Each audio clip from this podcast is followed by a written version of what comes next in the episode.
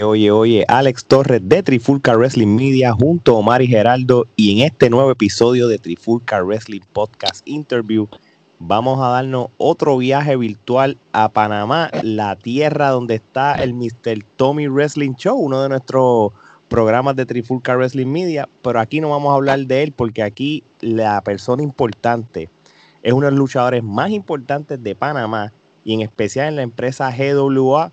Así que sin más preámbulos, directamente de GWE, Crush. Bienvenido, Crush. Bienvenido. Gracias por aceptar nuestra invitación.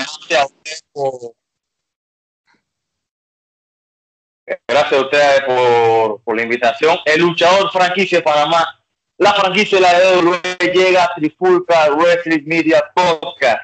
¿Quién por lo que pasó el Tommy Wrestling Show? Tommy no está aquí y tal Crush, papá. Así que estamos ready para lo que venga, papá. Así mismo, así. Es más, yo mencioné a Tommy porque es parte de nosotros, por aquí es lo importante. Tú eres el importante porque tú eres la franquicia, así que vamos a ser claros con esto. que es un, un, microondas. Él debe estar ya calentando la comida a la secre, pero no sé, él es un microondas nada más. Aquí llegó la franquicia, el hombre que hace historia en Panamá. Así mismo, no, mano, bienvenido y gracias por sacar un tiempo para nosotros, para que nos cuente tu, tus orígenes en la lucha libre y tu trayectoria. Así que, sin perder el tiempo, Omar, rompe con la entrevista. Bueno, Crush, queremos saber, de pequeño, ¿te gustaba la lucha libre? ¿Cómo era la cosa? Eh, libre para mí fue algo como un amor a primera vista. Fue algo que me enamoré eh, cuando ves a una caminando por la calle, tú dices, chuzo, esa es la idea de mi sueño. Entonces, eh, nada, yo veía lucha libre desde los cuatro años. Eh, tenía un pequeño background de lucha libre porque mi abuelo era muy fanático de la época de Panamá. Él era también eh, periodista, entonces él hacía recortes de lucha, y entonces tenía recortes aquí en la casa. Y yo lo veía un poco y leía, pero a la vez viendo recuerdo ese momento de, me acuerdo que fue Summerland, el Raw después de Summerland 2002, que fue como el inicio del show que salió Triple H con Lesnar, estaban discutiendo y de repente salió Undertaker y limpió la casa, y para mí fue como que se me voló la mente. Que esto es lo que yo quiero ver, esto es lo que a mí me gusta y empecé desde niño, de los cuatro años, viendo y viendo lucha libre hasta el día de hoy. Sí, sí, y, y, es que ese ángulo este, pues, es bien impactante porque prácticamente lo que viste fue tres luchadores que van a ser este, del Salón de la Fama en algún momento, así que qué manera de, enamorar la lucha libre con un ángulo tan grande como ese, así que yo, yo también yo me hubiera enamorado igual. Gerardo. Mencionaste anteriormente pues que el primer producto que consumiste fue WWE. ¿Algún otro producto o alguna otra empresa eh, que vieras cuando estabas creciendo? Sí, claro. Eh, a medida que iba creciendo y viendo WWE, pero a la vez, eh, por lo menos estaba llegando aquí a Panamá TNA por la competencia de de WWE contra TNA llegó aquí a Panamá y también empezar a ver por lo menos eh, los primeros que vi de TNA, me acuerdo el debut de Kurt Angle, de los Samoa Joe, eh, también empecé a ver un poco de Ring of Honor, poquito a poquito también conociendo un poco más también, eh, por lo menos la lucha libre panameña también fui creciendo viendo un poco de eso. Interesante. Este, en, tú me mencionaste entonces cuando empezaste a verlo en la televisión. ¿Cuándo fue que, si, si se te dio la oportunidad, si llegaste a ir a cartelera o evento en Panamá en vivo? ¿Llegaste a ir? Sí, eh, me acuerdo, la primera vez que fui eh, fue en el año 2009. Me acuerdo que en esa, en esa época estaba la LXN, que era la compañía en ese momento en Panamá por su estilo de lucha que era lucha extrema, hardcore, ese tipo de cosas. Y me acuerdo que yo me gané unos boletos por uno de los periódicos de Panamá y fui con mi mejor amigo y fui, bueno, vamos a llegar, no sé qué. Y curiosamente en esa cartelera estaba eh, Juventud Herrera haciendo pareja con Tommy Diablo contra Vampiro Junior y Cárcamo. Acuerdo perfectamente de, esa lucha. Fue algo que fue la primera vez que fui a algún evento de Panamá y la verdad me pareció muy muy cool el concepto de lucha que estaban teniendo. Era lo, más lo más popular en el momento. Todo el mundo hablaba de el, el no sé qué. Ya, ya era el punto que, ok, voy a ir para ver qué, es lo que es. Muy interesante. Este, para aquel tiempo que tú estabas contándonos de, la lucha libre, por lo menos la que nos mencionaste ahora, ¿habían otras empresas en Panamá que estaban corriendo por ese tiempo? Entonces, nosotros hemos aprendido un poco de, diferentes empresas que han pasado en los últimos tiempos en Panamá, las que están ahora actuales, pero para aquel tiempo, ¿habían otras competencias? Eh, en el momento donde fui al LXN, yo solamente pensaba que había la LXN. Eh, después, aquí mismo, curiosamente, cerca de, mi casa, eh, me acuerdo que fui al primer show de Superluchas Panamá, que fue el lugar donde yo me inicié como luchador. Y curiosamente fue en el año 2010, fui a ese evento de lucha y fue donde, eh, eh como te digo, vi que había otra empresa de lucha libre en Panamá y estas eran las dos únicas empresas que yo conocía ya. Después de pasar los años vi que existía Cabrera Internacional, eh, Espectáculo Promociones Panamá y, otras empresas que vieron en su momento. Mm, interesante. Omar. Bueno, y entonces, ¿cuándo nació tu deseo de formar parte de la industria de la lucha libre? Y cuéntanos, tus padres, cómo reaccionaron, cómo lo tomaron. Eh, bueno, eh, se da un día, eh, bueno, como todo niño, yo siempre jugaba la lucha libre aquí en la sala de mi casa, rompíamos sillones, camas, tirábamos el drones en la lámpara y eso era una adicción que llegó al punto de que un día, bien, bien, bien peladito, estaba viendo lucha, no me acuerdo, no recuerdo qué evento estaba viendo, creo que era algo de de Ring of Honor, si no me equivoco. Y yo me dije, diablo, ¿por qué no lo puedo hacer? Esto es algo que a mí siempre me ha gustado y es algo que, siempre he querido. Y yo le comenté a mi mejor amigo, hey, vamos a empezar a entrenar y tú sabes, no, vamos a meternos en la lucha y eso. Y él me dijo, bueno, vamos a llegar, que no sé qué. Y llegó el momento de hablar con, bueno, en mi caso, con, con mi mamá. Mi mamá eh, no estaba tan convencida que digamos lucha libre, como que esto no, es para ti, como que no encaja ahí, como que, o sea, no, o sea, no, como toda una madre no quiere ver a su hijo que lo golpeen, entonces, como que, ah, está recelosa. Y después hablé con mi abuelo, que es literalmente mi figura paterna, porque nunca me quería con mi papá, por decirlo así.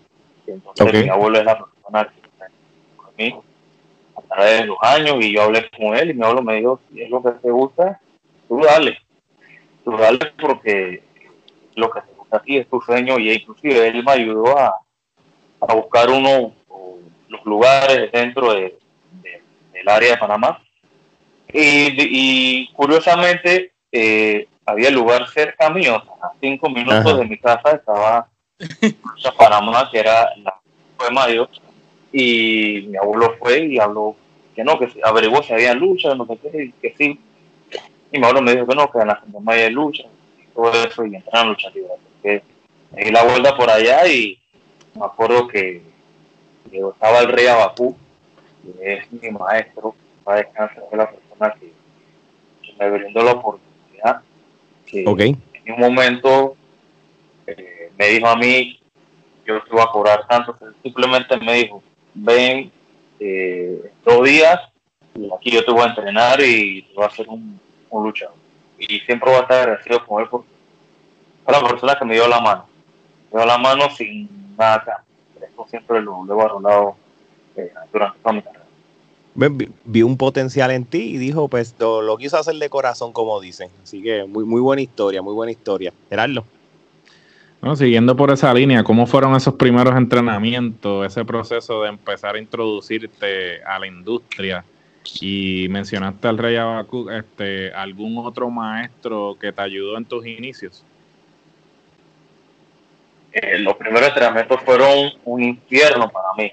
O sea, literalmente, una persona eh, gordita, obesa, que me limitaba un poco a hacer las cosas.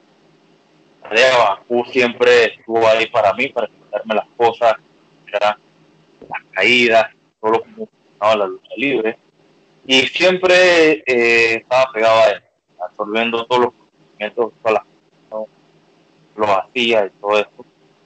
Eh, me acuerdo que entrenábamos en una lona, era compuesta de eh, madera de aeropuerto, con un pedazo de polifón como así, de chiquito, y, y, una alfombra, y ya, era la, la lona de un espacio que parecía un colchón literal, y ahí fue donde... cuando caí esa espalda, muchacho, me muchacho. y, y tenía huecos para acabar, así que eh, era un infierno, pero era lo que había en el momento y eran todos los sacrificios que yo tenía, yo, que yo sabía que tenía que pasar para poder llegar a donde estoy ahora.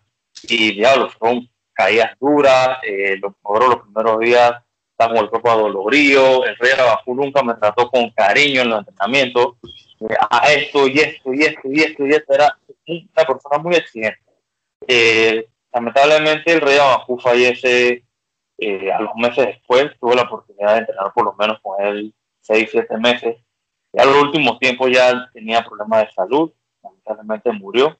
Quedó a cargo de, la Academia de Servicios Panamá, eh, Panamá ya Daniels, PJD, y que me ayudó por lo menos como por creo que tres, cuatro meses, si no me equivoco. Y de ahí eh, hubieron muchas personas que, que me ayudaron en el momento el estigma de Panamá, Castaro, gran amigo Stingray, y una persona muy especial que para mí fue la persona que literalmente me sentó un día en el gimnasio y me dijo, ah, te voy a sacar la mugre, porque yo quiero sacar un potencial de ti, que se llama Kraken, que es uno de mis mentores, una persona que mm, me hizo sacar todo ese potencial guardado hasta que llegó eh, mi maestro, eh, también Scandal Evolution, que por decirlo así, eh, me fue puliendo un poco más y más y más hasta poder eh, mejorar todo. Son las personas que estuvieron en mi carrera. Toda, toda persona que entrenó conmigo eh, siempre tuvo su granito de arena en mí, pero son las personas que más influenciaron en, mi carrera. Interesante, este, que, que por lo menos de cada persona uno aprende algo diferente, un estilo diferente y, y esa es la idea. Este, y todavía a estas alturas, tú como talento, tú nunca vas a querer parar de aprender. Este, siempre va a haber nuevos maestros y tú sabes, nuevos estilos que te quieres aprender y adaptar. Así que es muy, muy interesante. Ahora. Es algo que uno en la lucha uno nunca va a aprender. Y ese es el pensamiento que siempre hay que tener. para aprender, no solo en la lucha, sino en la vida. Así mismo es. Oye, y entonces tú nos mencionaste ahorita que tú debutaste con Super Luchas Panamá, si no me equivoco. Sí, correcto. ¿Para qué año fue tu debut? ¿Para qué año específicamente? Eh, fue un 25 de octubre del 2014. Ok, muy bien, está bien. Pues tengo las notas bien. Este, cuéntanos, ¿cómo fue esa primera lucha de, en tu vida? cómo, cómo te sentiste antes de salir de la cortina, cómo, cómo, cómo estaba eh, la franquicia en ese, ese momento, en esa primera lucha. Era algo que, era algo inexplicable, la verdad, desde que me levanté el día, del día de la lucha, estaba pensando que va a ganar, vamos a perder, que si el público, que pero ya cuando llegué al, al evento, como era costumbre, eh, tenía que pagar mi, luz, como era armar el ring, que si la logística, que si esto y lo otro. Empezar de abajo. empezar de abajo armando ring, literalmente desde las 12 del día, que el ring era un rompecabezas literalmente armado, pero siempre salía la manera de armarlo.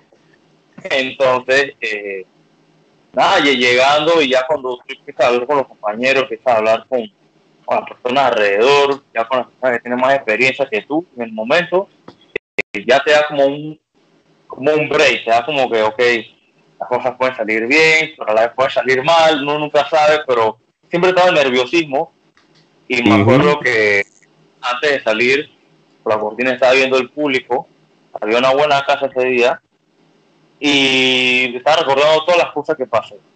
Todas las cosas que pasé durante mi carrera y durante mi vida, durante mi entrenamiento, disculpa.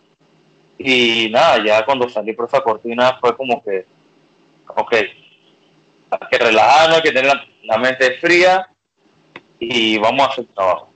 fue una sensación de alegría, eh, nerviosismo, eh, miedo, pero a la vez algo eh, muy bonito, muy bonito la verdad. ¿El nombre de Croche es el mismo nombre que estás usando desde tu debut o, o tenías algún otro nombre antes? Si se puede decir, por supuesto. Eh, vamos a contar algo, algo leve que pasó.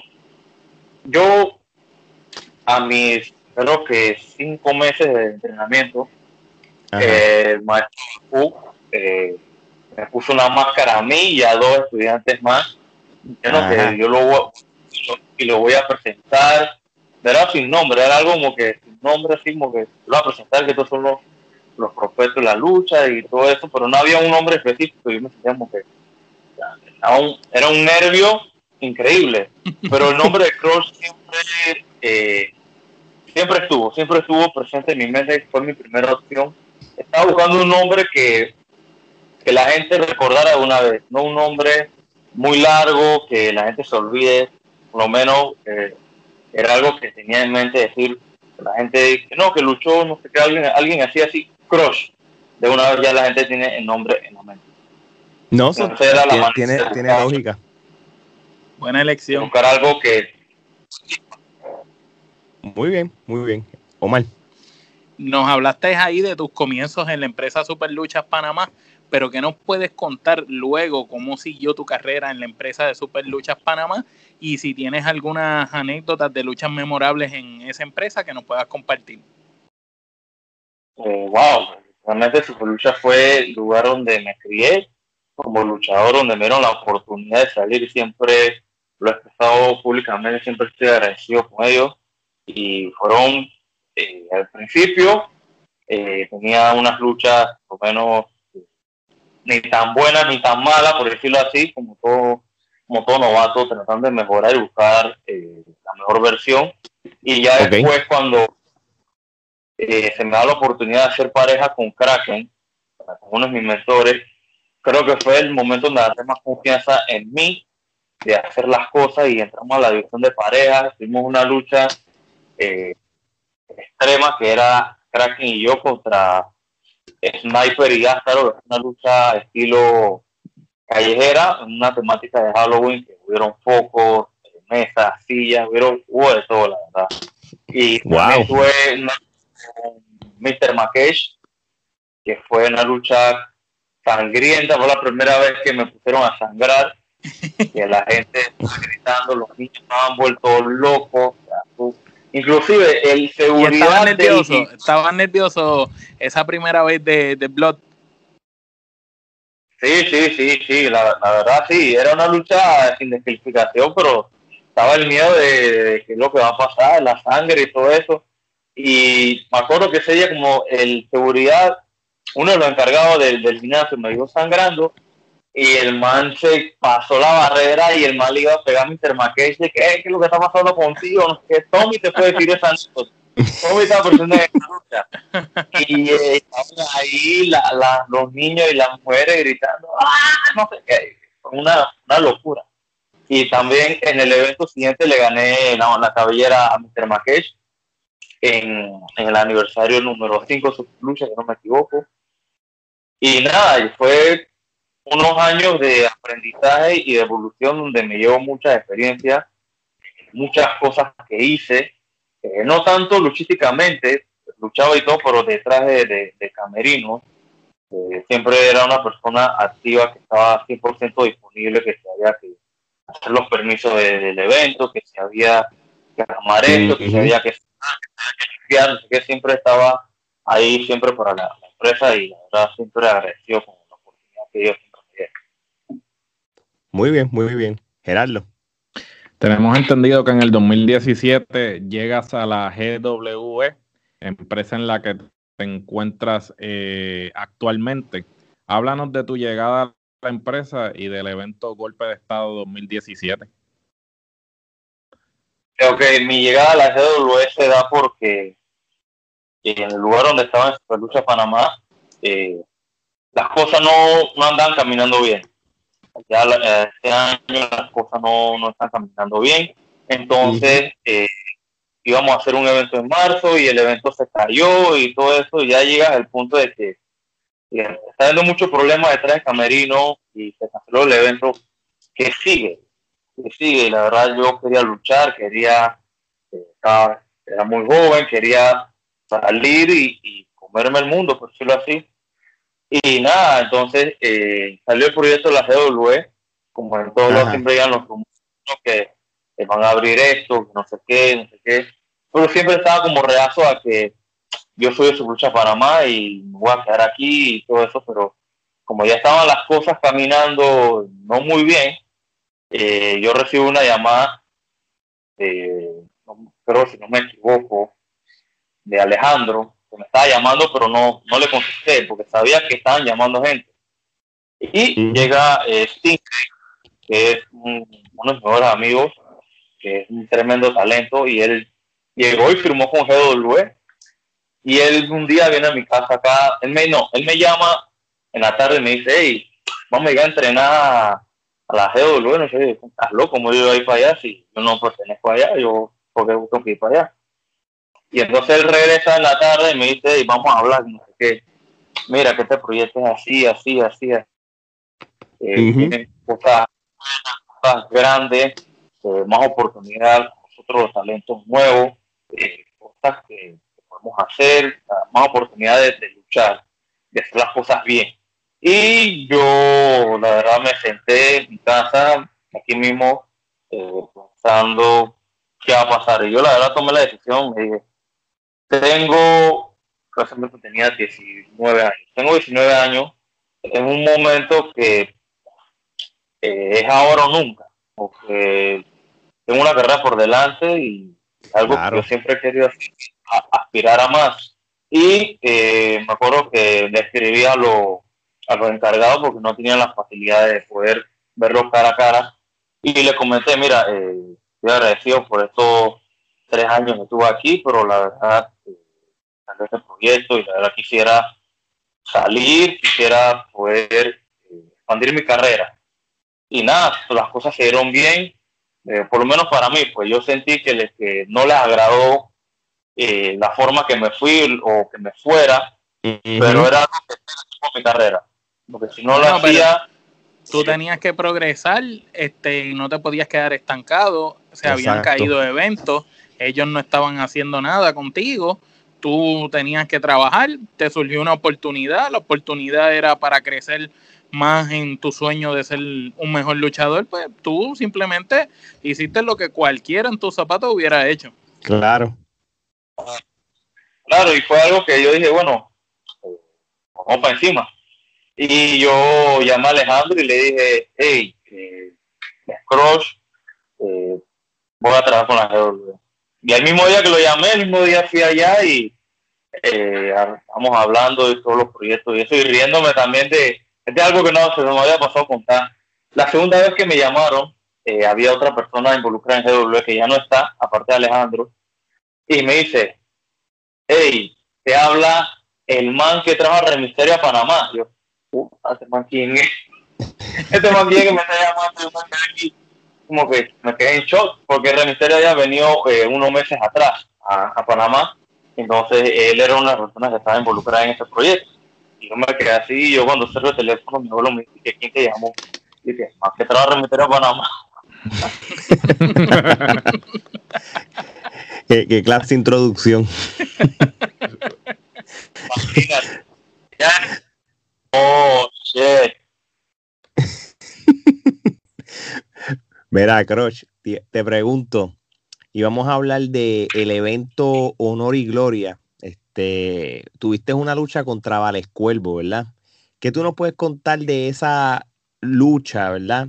Y cómo te sentiste ganar el torneo de la Copa Sandokan y el campeonato de la GWE por la primera vez. Cuéntanos de esa de ese día o de esa lucha, para ser más específico? De estos dos días, fueron dos días de torneo. Eh, ese fue el día 2, si no me equivoco, el día 2. Hubieron dos días, eh, me acuerdo que yo luché la primera ronda el día anterior y estaba Sandokan, eh, la leyenda más grande de la lucha libre panameña, viendo el evento. Y ya cuando termina el evento, Sandokan dice, eh, me gustaron solamente tres luchas, las tres últimas luchas. Y la mía era la primera. Yo, oh, estaba pensando y pensando. está frustrado, está frustrado, imagina. Bueno, hay que hacer la cosa bien, no sé qué.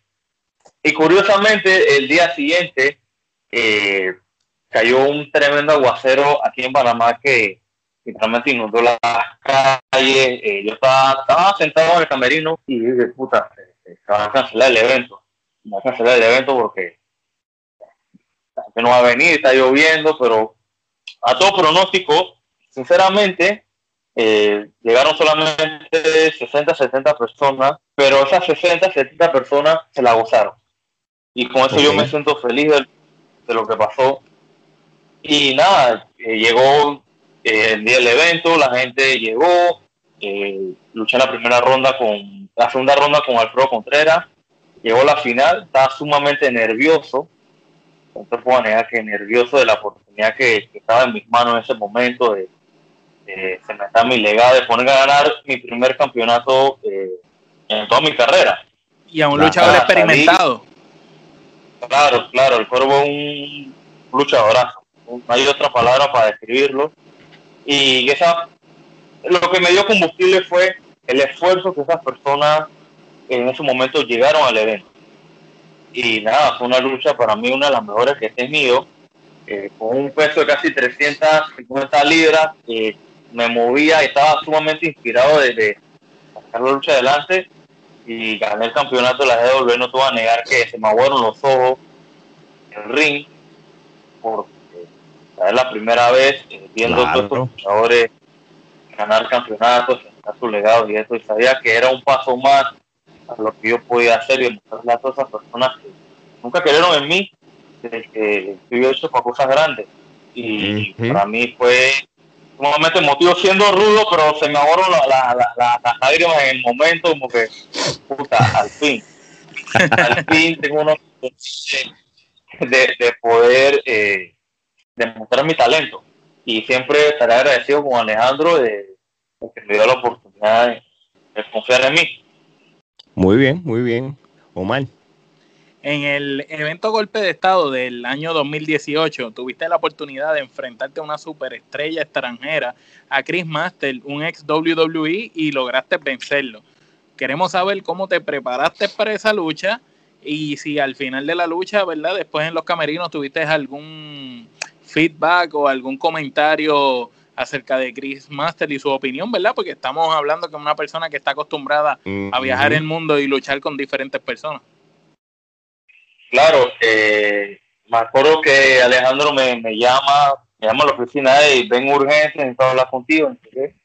Me acuerdo que fue a finales de 2017 y él me dice, mira, eh, no veo otra persona más capacitada para luchar en marzo Acaba de cerrar un deal con Chris Master para marzo, dos fechas, y creo que luches tú con él en la noche 2, que es la noche más grande que voy a promocionar, la noche que, será la más grande de los dos eventos, y me dice, aún conocemos. Pero, si tú no vas 30 libras, de aquí a marzo esa lucha no va. Y, ¿Y cuánto te faltaba? ¿Qué motivación? ¿Cuánto tiempo tenía? Eh, era desde diciembre, el tiempo más difícil para hacerlo. de, la comida. De, diciembre a marzo. Y yo me decía, algo que, que, es una oportunidad grande para mí. Es algo que, es más un luchador que yo veía en la televisión eh, con juego con Shawn Michaels, lucha con Carlito, Kane, Bicho, Tina. Decía, es una oportunidad grande grande, un ex WWE en Panamá. Algo que sinceramente, le soy sincero a los tres, nunca pensé que iba a pasar en el lugar donde estaba, sinceramente, si una persona que hablo con, el corazón en las manos, nunca pensé que iba a pasar Y cuando él me dijo, y mire, esto que hacerlo sí o sí. Me puse a entrenar, a entrenar, a entrenar con la ayuda de, de Stevie Arsenal de Nutrition, que son las personas que me pasaron los suplementos. Muy bien. También mi gran amigo y entrenador Carlos, Carlos Pérez, que me ayudó con los entrenamientos. Llegó marzo, no llegué a bajar 30, no 35 libras, 5 libras además se la regalé a Alejandro, sí, ya son 35 libras.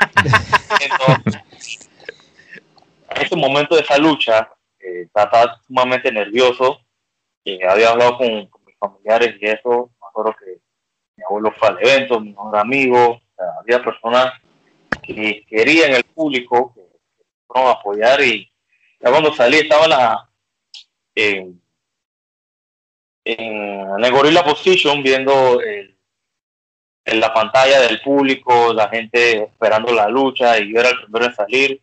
Yo siempre al salir eh, recomiendo a Dios que las cosas me salgan bien para tener un mejor espectáculo. Y nada, cuando salí ya fue como que la gente, la gente me estaba apoyando, yo siendo el rudo, pero la gente me estaba apoyando por el hecho de que una semana antes había hecho un bombazo a Chris Master y la gente literalmente hizo el switch de Chris Master no sirve, Crush es el más. Entonces la gente estaba con ese y gritando, Crush, Crush, Crush, no sé qué. Y nada, cuando llegó ese momento de la lucha, yo vi a Chris Master salir por la cortina y, me imaginé esos momentos eh, eh, viendo televisión y viéndolo a él y decir, wow, algo que nunca imaginé que iba a pasar. Pero ya ese momento, ese, esa nostalgia pasó a un lado y llega el momento de trabajar, llega el momento de enfocarte en la lucha. Y nada, para mí fue una de las mejores luchas que he tenido. Eh, gran luchador.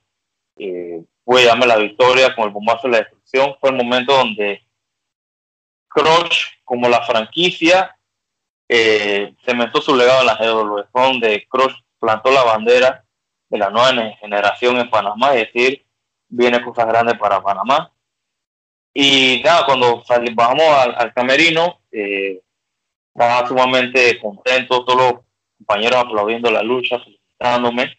Y nada, ya tuve un, no tan largo, pero ni tan corto tampoco, eh, hablando con Masters. Eh, Masters me dijo que le gustó bastante la lucha, que fue una de las mejores luchas en este último, en este año que había hecho y que siguiera trabajando como estaba haciendo, que tenía bastante futuro, bastante talento para hacer las cosas y para mí esas palabras fueron de aliento, porque fue la persona que literalmente puso a Croce en el mapa. Por eso siempre voy a estar y esas palabras viniendo de un veterano como él, ¿verdad? Y una persona que ha viajado mucho, eh, son excelentes y eso quiere decir también el potencial que tú tienes y lo que vio en ti. Es que no tiene ego, hasta, hasta cierto punto es importante, ¿no? Como le llaman en la industria, hacer el trabajo y que él haya estado dispuesto a ser derrotado, pues dice mucho de él como y aconsejar tras eso, tú sabes que, no todo el mundo... Es una persona bien, bien tratable, por decirlo así, no la persona eh, más habladora y amigable del mundo, pero una persona que te puedes sentar al lado de él y puedes conversar como cualquier ser humano. Y la verdad, esas palabras para mí fueron de bastante ayuda y bastante motivación porque mi ética de trabajo cambió sumamente un, un giro de 360 literalmente. Poder eh, trabajar con él, aprender de él, eh, mi, cosas, mi mente cambió sumamente de ver las cosas muy bien.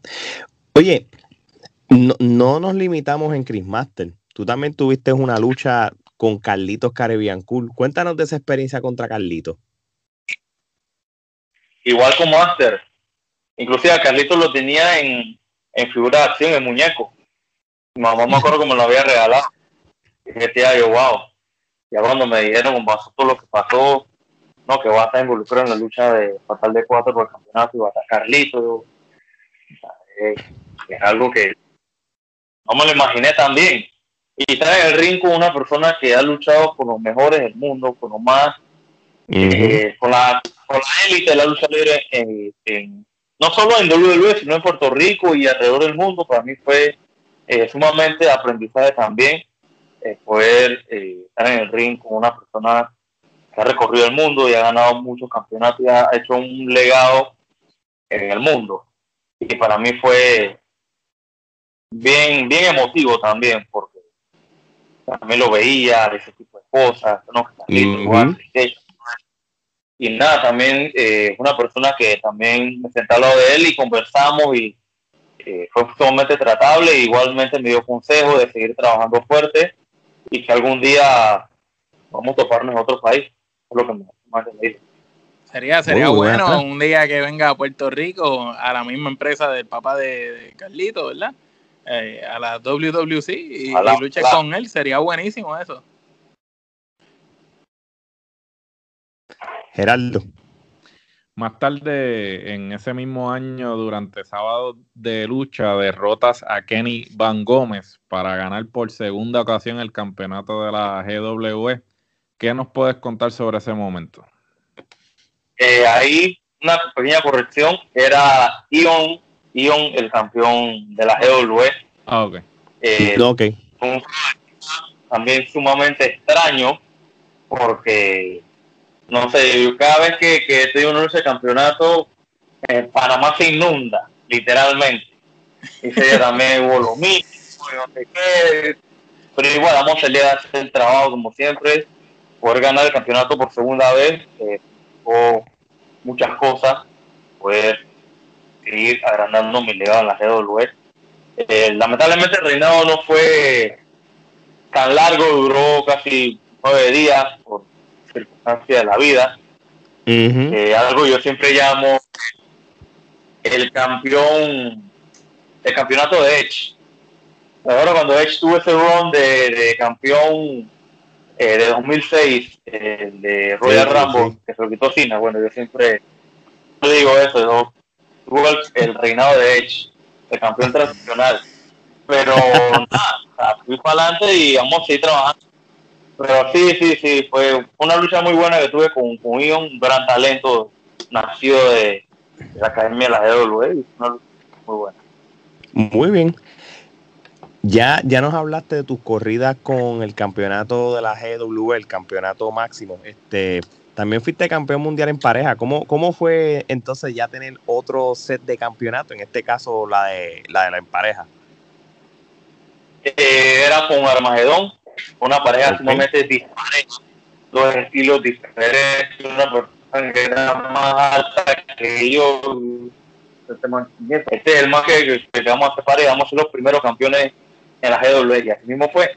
Eh, duramos casi tres, cuatro meses, había una pequeña discordia, eh, lucha de egos, pues así, que él no quería, él quería hacer todo el ring, yo también quería hacer todo el ring, que yo quería hacer el pin, él también quería hacer el pin, pero eh, fue divertido, fue divertido trabajar con, con Armagedón, eh, de casi 6 pies de altura, literalmente se mueve bastante rápido en el ring.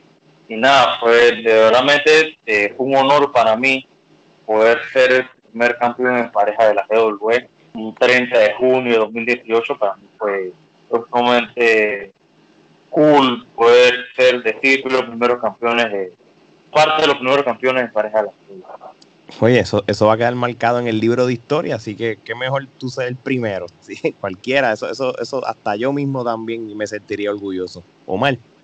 Este, aparentemente a ti te encantó coleccionar el campeonato, porque también el campeonato latinoamericano de la GW lo tuviste, pues cuéntanos también de ese, esa corrida con ese título.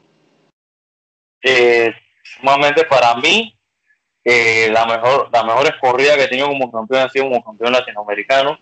Me acuerdo que gané esa lucha en la primera lucha X con, con casi siete participantes, que estaba incluido Mecha Wolf, eh, en esa lucha. Y fue darle. Quinchemán en el momento era el doble campeón de la de, de, latinoamericano y de la GW. Pero él no sabía que Crush andaba con una astucia analizando el momento y él bajó los dos campeonatos y como decimos en Panamá, está huevado, le quité el campeonato y quedé siendo el campeón latinoamericano. Y fue una corrida muy, muy buena porque mi meta como campeón era poder hacer que el campeonato latinoamericano fuera relevante. Porque el campeonato latinoamericano fue creado en el mismo año, pero sinceramente yo lo veía y no tenía relevancia. eh, lo tuvo el primer campeón que fue se lo quitaron automáticamente porque no fue al evento, así, y para mí eh, era algo que, ok, ahora el campeón no es un, DJ, una falta de respeto, una en la cara, después lo ganó Lan, pasó un incidente, Lan dejó el campeonato vacante, o sea, el campeonato latinoamericano era llamado el campeonato maldito, porque siempre que ganaba algo, pasaba algo, pasaba algo, pasaba algo, y nada, y el momento de agarrar ese campeonato latinoamericano y decir, hey, vamos a hacer esto, vamos a hacer las mejores luchas, con cualquiera que venga o cualquiera dentro de la GW, cualquier extranjero que venga, pueda poner el campeonato y, así fue. Tuvo una lucha eh, con Nick Romano, que es un luchador de sumamente de suma experiencia. para mí tuve los mejores, las mejores rivalidades con él. Eh, también defendí el campeonato ante Mantis, luchador de Nueva York, eh, sumamente talentoso, una lucha para mí de las mejores y las más difíciles que he tenido en mi carrera, eh, con un de España, un muchacho que ha entrenado con la gente de NXT UK, que uno de sus maestros está trabajando en NXT UK, para mí fue un honor tener un joven talento como él que viene creciendo.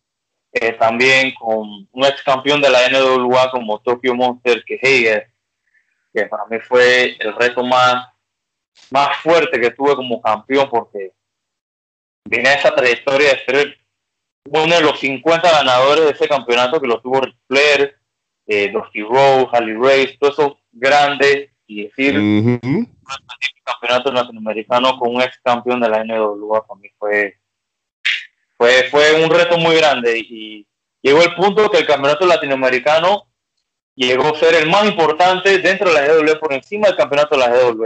Quien más se fue a poner bravo, pero es la verdad. Era la lucha que se tomaba el show cada noche. La gente gritaba, buena lucha, cinco estrellas, esto es lucha. Y ese era el combustible. La gente indirectamente me daba el combustible y yo hacía el trabajo como era. Como era porque había que... Era una competencia. ¿Quién era el mejor campeón? Y yo cuando Cross se mete en modo de competición, en modo bestia, por decirlo así, no hay nadie que me pare. Y eso fue lo que pasó. Con una buena corrida, tuvo buenas luchas. Nada, es una mejor corrida que he tenido dentro de mi carrera. No, suena, suena interesante. Este, que, que por lo, con lo que nos has contado de tu trayectoria, ese campeonato es donde tuviste los retos más fuertes, más que el, que el de la GWE, el máximo. O sea, muy, muy interesante ese dato. Geraldo. ¿Cómo se siente saber que eres el primer campeón triple corona de la GWE? se siente eh, sumamente increíble. Como dicen en Puerto Rico, en Puerto Rico sumamente cabrón. Así es, Así es. Se siente cabrón. La, el primer triple corona dentro de la GW y dentro de la lucha libre panameña, porque todos esos campeonatos lo, lo logré en casi en menos de un año. Y era trabajo constante, era algo que que tenía que hacerlo, era algo de demostrar todo lo que tuvieron detrás mío, fuck you, nunca creo en mí, de aquí lo que es Crush y nada, era callarle la boca a todos, y ese era mi objetivo, ser el primer Grand Slam, escribir mi, mi nombre como lo escribió Sandokan, como lo escribió el ídolo, el Greco, que escribió su nombre dentro de la lucha libre con letras de oro, era el momento de Crush de poder decir soy el primer campeón Grand Slam triple corona de la GW y la lucha libre para.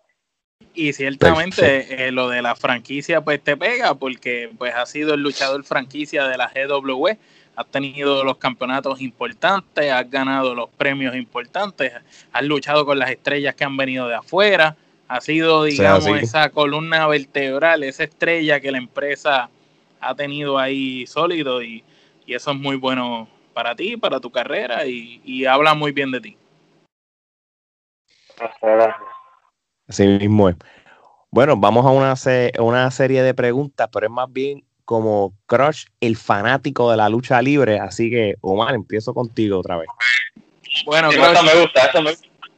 Dame los cinco luchadores favoritos tuyos de todos los tiempos de Panamá. de Panamá. Pero los tuyos, no los que la gente diga, los tuyos, los que tú dices que son los mejores.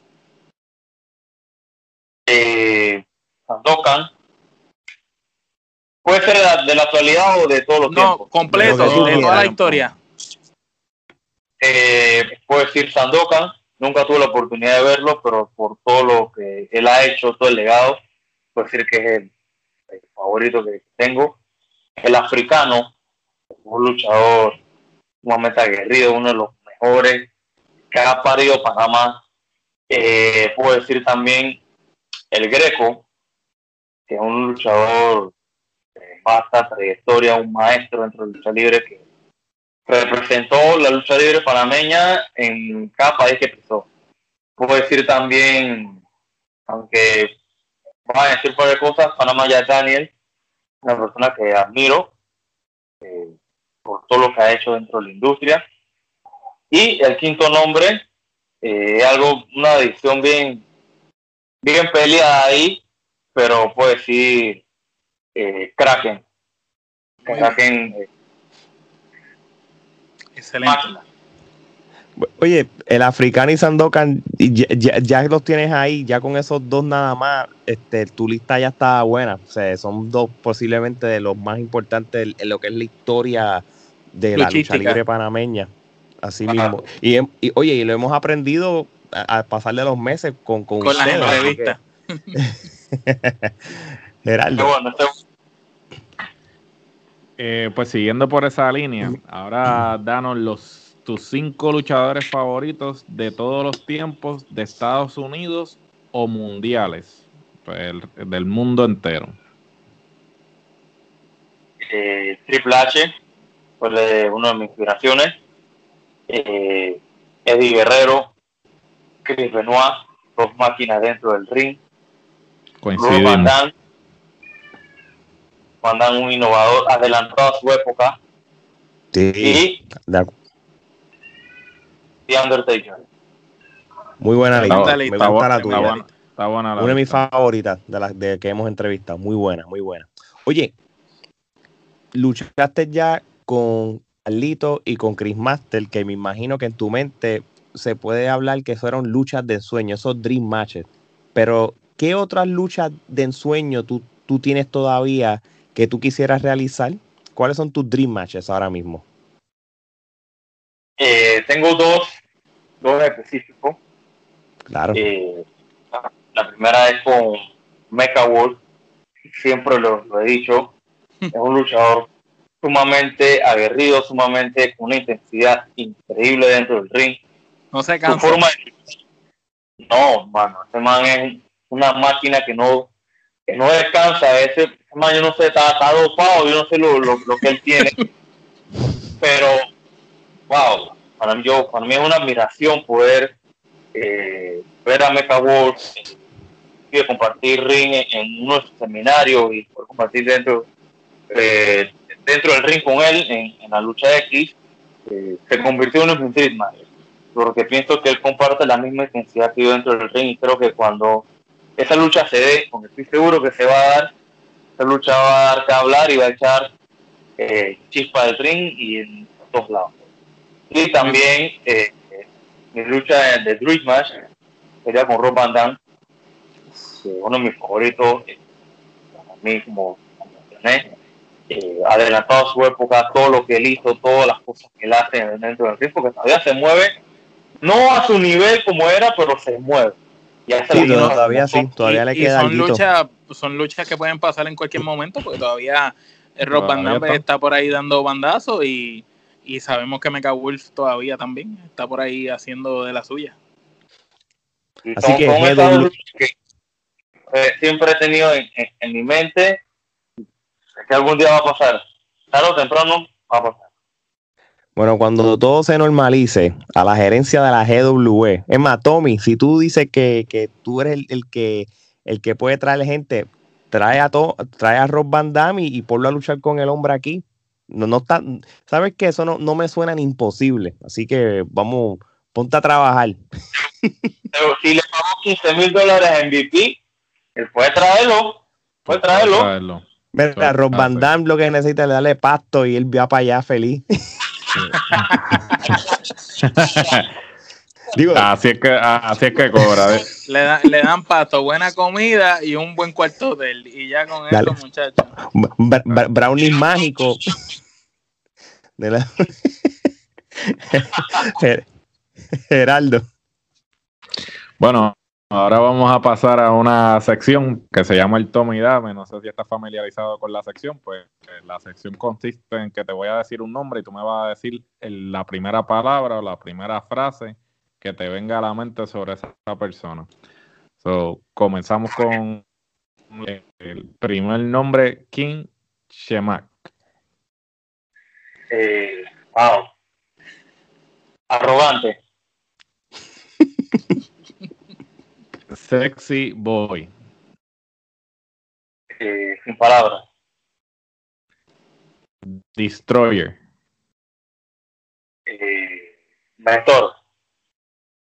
B-Boy Lang. Talentazo. La empresa GWE. Evolución. El Chacal. Eh, estrategia. Valek Cuervo.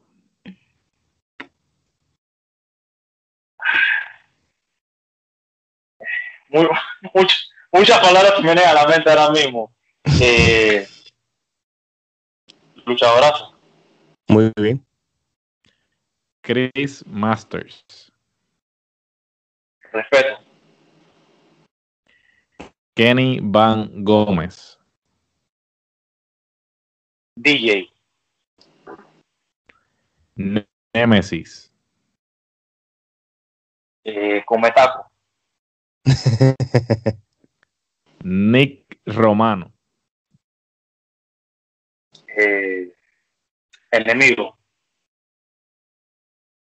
Mister Pascual.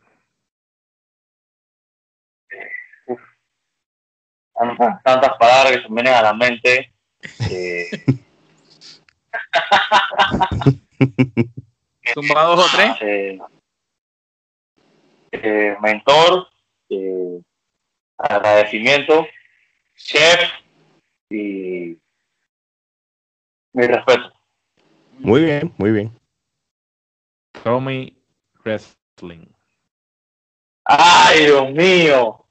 Tommy Wrestling. Microondas.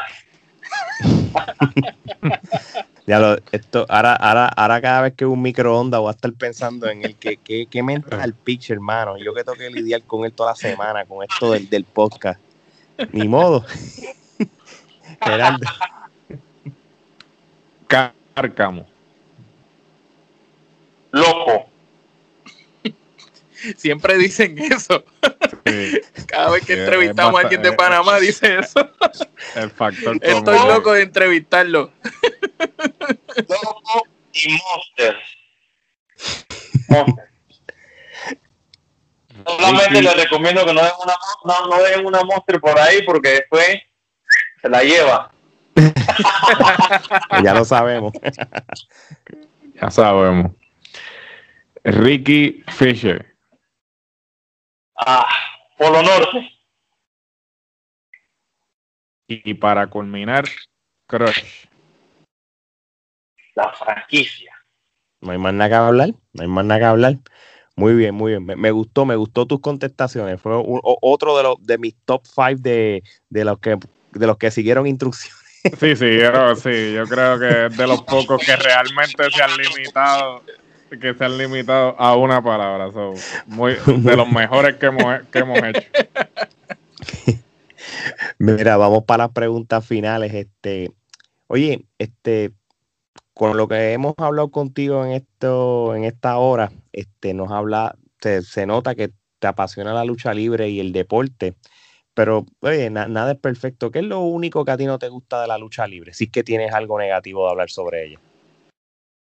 Eh, hablo de, Panamá, voy a decir que falta profesionalismo porque está estamos estancados en el 1900 y pico de ofender a los demás, de hablar más de los del otro compañero y de poner las cosas en las redes sociales, es decir, por lo menos eh, si yo soy un luchador y yo le escribo, no, que fulano de tal es una porquería y no sé qué, y no sé qué, porque hizo esto y esto y esto y esto, tú como fanático, ¿qué vas a pensar? Los manes están peleando como unos chiquillos, son, son profesionales, un juego de niños. Entonces algo que, que en Panamá no, no sé, no, no evoluciona en sus mentes, algo que se han quedado ese pensamiento de, de, no ser profesional, de, de, no tomarse las cosas en serio. Ojo, no estoy diciendo que no son todos los luchadores de Panamá, pero sí la gran mayoría, y la mayoría son los que son de antes que antes de mí, que literalmente se ponen a hablar de lo demás, escribiendo cosas, no sé qué. Eso se ve muy mal. Ve muy mal porque uno tiene que ser profesional, como lo dice todo sentido de la palabra. Tienes que mostrar tu profesionalismo, tu respeto y tu actitud en cualquier red social o en cualquier momento donde tú estés personalmente, tienes que ser una persona profesional. Y algo que yo he aprendido mucho eh, durante el tiempo, tienes que ser una persona profesional y hacer tu trabajo y callarte la boca, más que, que hace falta aquí en Panamá, y también la falta de compromiso de entrenamiento, tanto físicamente como eh, las habilidades dentro del ring eh, estamos careciendo, incluyo, estamos careciendo de, de, este tipo de cosas porque yo hablo por mí, yo me levanto todos los días, tengo mi rutina de pesas ahora con esta pandemia, tengo mi par de pesas, cuando salgo, salgo a correr, eh, si tengo, ojalá que después de esto tengo la oportunidad de ir al ring o a meterme al ring, es algo que, que hay que comprometerse, hace falta compromiso en todo el sentido de la palabra. Que comprometerse con el cuerpo, con las condiciones dentro del ring, porque yo no voy a estar arriba del ring eh, mostrando la lengua, te estoy cansado, ya pasan solamente cinco minutos. Y es algo que aquí en Panamá se está... Y eso no solo pasa en Panamá, perdón que te interrumpa, eso sucede en todos lados, acá en Puerto Rico sucede mucho. Y se olvidan que para ser luchador debes parecer luchador, no debes de parecer una persona común y corriente, porque si no cualquiera fuera luchador. Y, la condición física es muy importante. A veces tú ves gente dentro de un ring que, que tú a leguas notas que esa gente ni tiene condición de ring, ni siquiera tiene buena condición física. Claro, y, y, eso eh, espanta al fanático de, ir a la lucha, ¿sí? Coño, yo voy a ver a estos manes que están en buenas condiciones. En mi momento, eh, cuando empecé, yo no iba al gimnasio, pero siempre estaba dentro del ring, dentro de la lona entrenando, buscando las mejores condiciones y todo eso. Y a, y a medida del tiempo me dando cuenta de que hay que cambiar el cuerpo, hay que verse mejor, mejorar y algo que hay que tomar conciencia. Entonces, cuando ya uno tiene eh, tiempo eh, en esto, ya uno va aprendiendo y va viendo las cosas de otras maneras. Entonces, es algo que hace falta en Panamá. No solamente con los luchadores eh, veteranos de, años atrás, sino también con los pelados nuevos que vienen saliendo. pienso yo, yo, personal, le falta más compromiso, más seriedad al asunto. Más seriedad porque hay, que brindar un mejor producto. No solamente eh, luchadores nuevos, también luchadores viejos. En fin, todos los luchadores en tienen que tener más profesionalismo. Eh, si tienes algo en contra de una persona o tienes un pensamiento, tienes un problema con él, hey, háblalo en frente de él o llámalo, hey, está pasando esto y esto, pero no pongas eso en las redes. Eso se ve feo es horrible y falta más compromiso de entrenamiento y sé que si esas dos cosas se unen, la lucha libre en Panamá va a caminar. Lo tengo asegurado.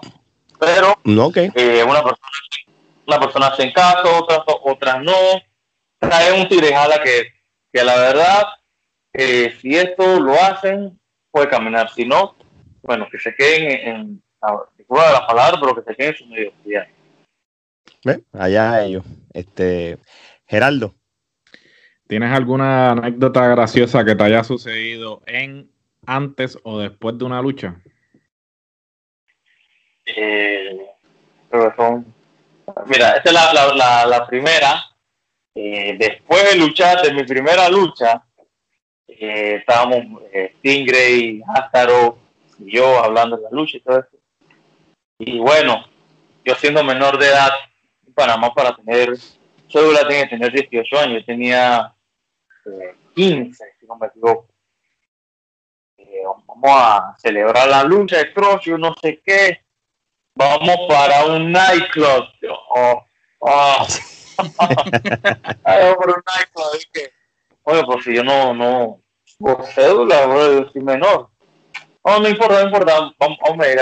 Y fuimos al nightclub, fuimos allá y pasamos un, un rato chévere. Eso es algo que, me voy a acordar porque estaba nervioso y me, va a llevar la policía, no sé qué, mi primera lucha y mira cómo, cómo estoy celebrando, va a celebrar en un, en un de policía. y durante una lucha, eh, estaba luchando en un evento que era al aire libre, a las afuera de la ciudad, y eh, estábamos luchando y todo eso, y en el calor de la lucha yo era rudo, y se sube un fanático al ring usted casi iba para, para encima, pero de repente vino el seguridad, le ve el camarógrafo, lo jalo por el piso y yo estaba como que, ya, voy o no voy, voy o no voy, pero no, no, no, había, no había necesidad de hacer eso. Son cosas graciosas que uno al final del día después, eh, uno se echa a reír. Cosas que, graciosas que, que he tenido, la verdad. Interesante. Este, sí, cada, cada no, hemos escuchado de, de, todo, de diferentes talentos, pero esa estuvo bastante interesante. Omar. Pero, perdón que te interrumpa, Ale, pero una de las buenas que hemos escuchado fue la de Ricky Marvin, la del perro, que se metió un perro en el cuadrilátero, en la lucha. Eso fue épico. Esa, esa, es la más, la más loca que hemos oído, fue la de la del perro. Pues mira, esa es nueva. Sí, el, el, luchador mexicano Ricky Marvin, que es una, le, una leyenda en México, él nos contó esa anécdota, que estaba en una cartelera viéndola y se subió un perro y tuvieron que pararle el encuentro porque el perro estaba corriendo a los luchadores dentro del ring, tú sabes. una cosa increíble. Bueno, eh, Crush, sabemos que eres muy joven todavía, que tú tienes un futuro brillante por delante y si Dios permite va a seguir llenándolo de triunfos. Pero cuando tu carrera culmine, ¿cuál quieres que sea tu legado? ¿Cómo tú quieres ser recordado? Quiero ser recordado como el joven en su momento eh, que hizo historia, el joven que nunca se rindió, joven que hizo todas las cosas posibles para cumplir sueños y demostrarle de que los sueños se cumplen y nada, seguir, trabajando duro y que la gente recuerde de Crush, la franquicia, el hombre que, por decirlo así, eh, puso el cemento en la GW y poder seguir construyendo un futuro para futuras generaciones en, Panamá y este como quiero ser recordado como el luchador franquicia de Panamá hizo todo lo posible que rompió todas las barreras posibles para poder salir adelante. Buena respuesta. Gerardo. ¿Qué consejo le das a todo aquel que desea formar parte de la lucha libre y le teme al fracaso? Ah, si no lo intentas, eh, no va a haber resultados. O sea, siempre digo, va a haber obstáculos, va a haber cocodrilos, pirañas, pero tú, tú ese obstáculo lo vas a pasar. O sea, va a haber personas en tu camino que te van a decir, hey, tú no sirves, como me pasó a mí. Me, me acuerdo, me dijeron en mi cara, tú no sirves tú eres una mierda, tú nunca vas a ser nadie. Tú no tienes talento para eso, estás muy peladito y estás muy joven para eso, estás muy gordo para eso, no, no vas a poder. Y, dile ahora, dile ahora, ¿y ahora? ¿Y ahora qué pasó? Ahora esto es. Lamentablemente es así. Entonces, lo más que le puedo decir, peleen por sus sueños, mano, porque si usted no pelea por sus sueños, nadie lo va a hacer. Nadie se va a poner sus zapatillas, nadie se va a poner sus shorts tu rodilla de entrenamiento y no lo hace por ti. Tú tienes que hacerlo por ti. Porque tienes que callar boca. Porque siempre va a haber personas en tu camino que te van a poner la piedra y te van a poner el pie y te van a tratar de, que te caigas, pero con la ayuda de Dios y con tu talento y tu esfuerzo, vas a lograr. Eso es lo más que después decir. Cuando tú llegas a esa puerta, no la toques, pate esa puerta, porque te has trabajado bastante para poder llegar a tus sueños. No solamente en la lucha libre, sino también generalmente un proyecto, cualquier cosa que tengas en, en, tu vida, da todo lo, mejor de ti, no te rindas, lo más que puedes. Muy bien, muy bien. Oye, este, te agradecemos el tiempo que sacaste para nosotros, hemos aprendido mucho de, de tu carrera Este, pero antes, dile a todo el mundo cuáles son tus redes sociales para que te busquen y te sigan y sepan más de la franquicia Crush. Eh, primero que nada, agradecido con ustedes, mi hermano, Fulca Wrestling Media, eh, por la oportunidad de estar aquí con ustedes, compartiendo. Soy un gran fanático de su trabajo, siempre lo escucho, siempre estoy al pendiente, escuchando todas las cosas, los materiales que sacan, y la verdad estoy bien, agradecido por la oportunidad de estar aquí. Y nada, seguir para adelante, mis redes sociales, arroba crosswrestler, en Instagram, en Twitter también pueden contar como crosswrestler, y en Facebook igual forma crosswrestler y nada, eh, sigan pendientes de la carrera de Cross. Eh, después de esta pandemia, eh, si Dios lo permite, para la carrera, cosas buenas para el líder panameño y tú, que estás escuchando, estás viendo este programa, te pendiente. Porque las cosas que vienen, tú no sabes lo que viene bajando para la GW, para Cross, para el líder panameña, para todo lo que viene bajando. Así que pendiente, porque si no estás pendiente, estás ahuevado. Muy bien. muy bien, muy bien. So, entonces, un último mensaje de parte de Crush para las que, a las personas que escuchan Trifulca Wrestling Media. Como si estuvieras dando una promo. Esta noche, a la hora que tú escuches este programa, Trifulca Wrestling Media Podcast, el programa número uno en Puerto Rico, el más rankeado de, hasta en Panamá, en Perú, en todos lados. Yo no me la estadística, dice Trifuca Wrestling Media está pegándose como la espuma, papá. Así que escucha ese programa, escúchalo. No te vas a arrepentir. Grandes conocedores del negocio. Como dicen, booking sin sentido. Todo lo que ustedes quieran sentir, escúchenlo. Así que eh, no se lo pierdan, hermano. No se lo pierdan porque es un material sumamente entretenido, sumamente bueno de todos los aspectos de la lucha que tú quieras conocer. Métete a Trifuca Wrestling Media en Spotify, en YouTube en todas las plataformas que tiene. Así que, mano, como siempre digo, como dice en Puerto Rico, si te lo pierdes eres un cabrón, eres un puñeta mamabicho. Sí mismo, eh. Oye, ya, eres un hijo adoptivo de Puerto Rico. Así mismo es. No, y muchas muchas gracias por, por aceptar nuestra invitación y las puertas están abiertas para todas las veces que tú quieras, para tus promociones y todo. Así que, bueno, muchachos. Y cuando quieras hablar con nosotros, opinar de un evento que, que veamos de estos grandes de empresa, damos un review y tenemos la opinión de cada uno de nosotros y la perspectiva tuya desde el punto de vista de un luchador.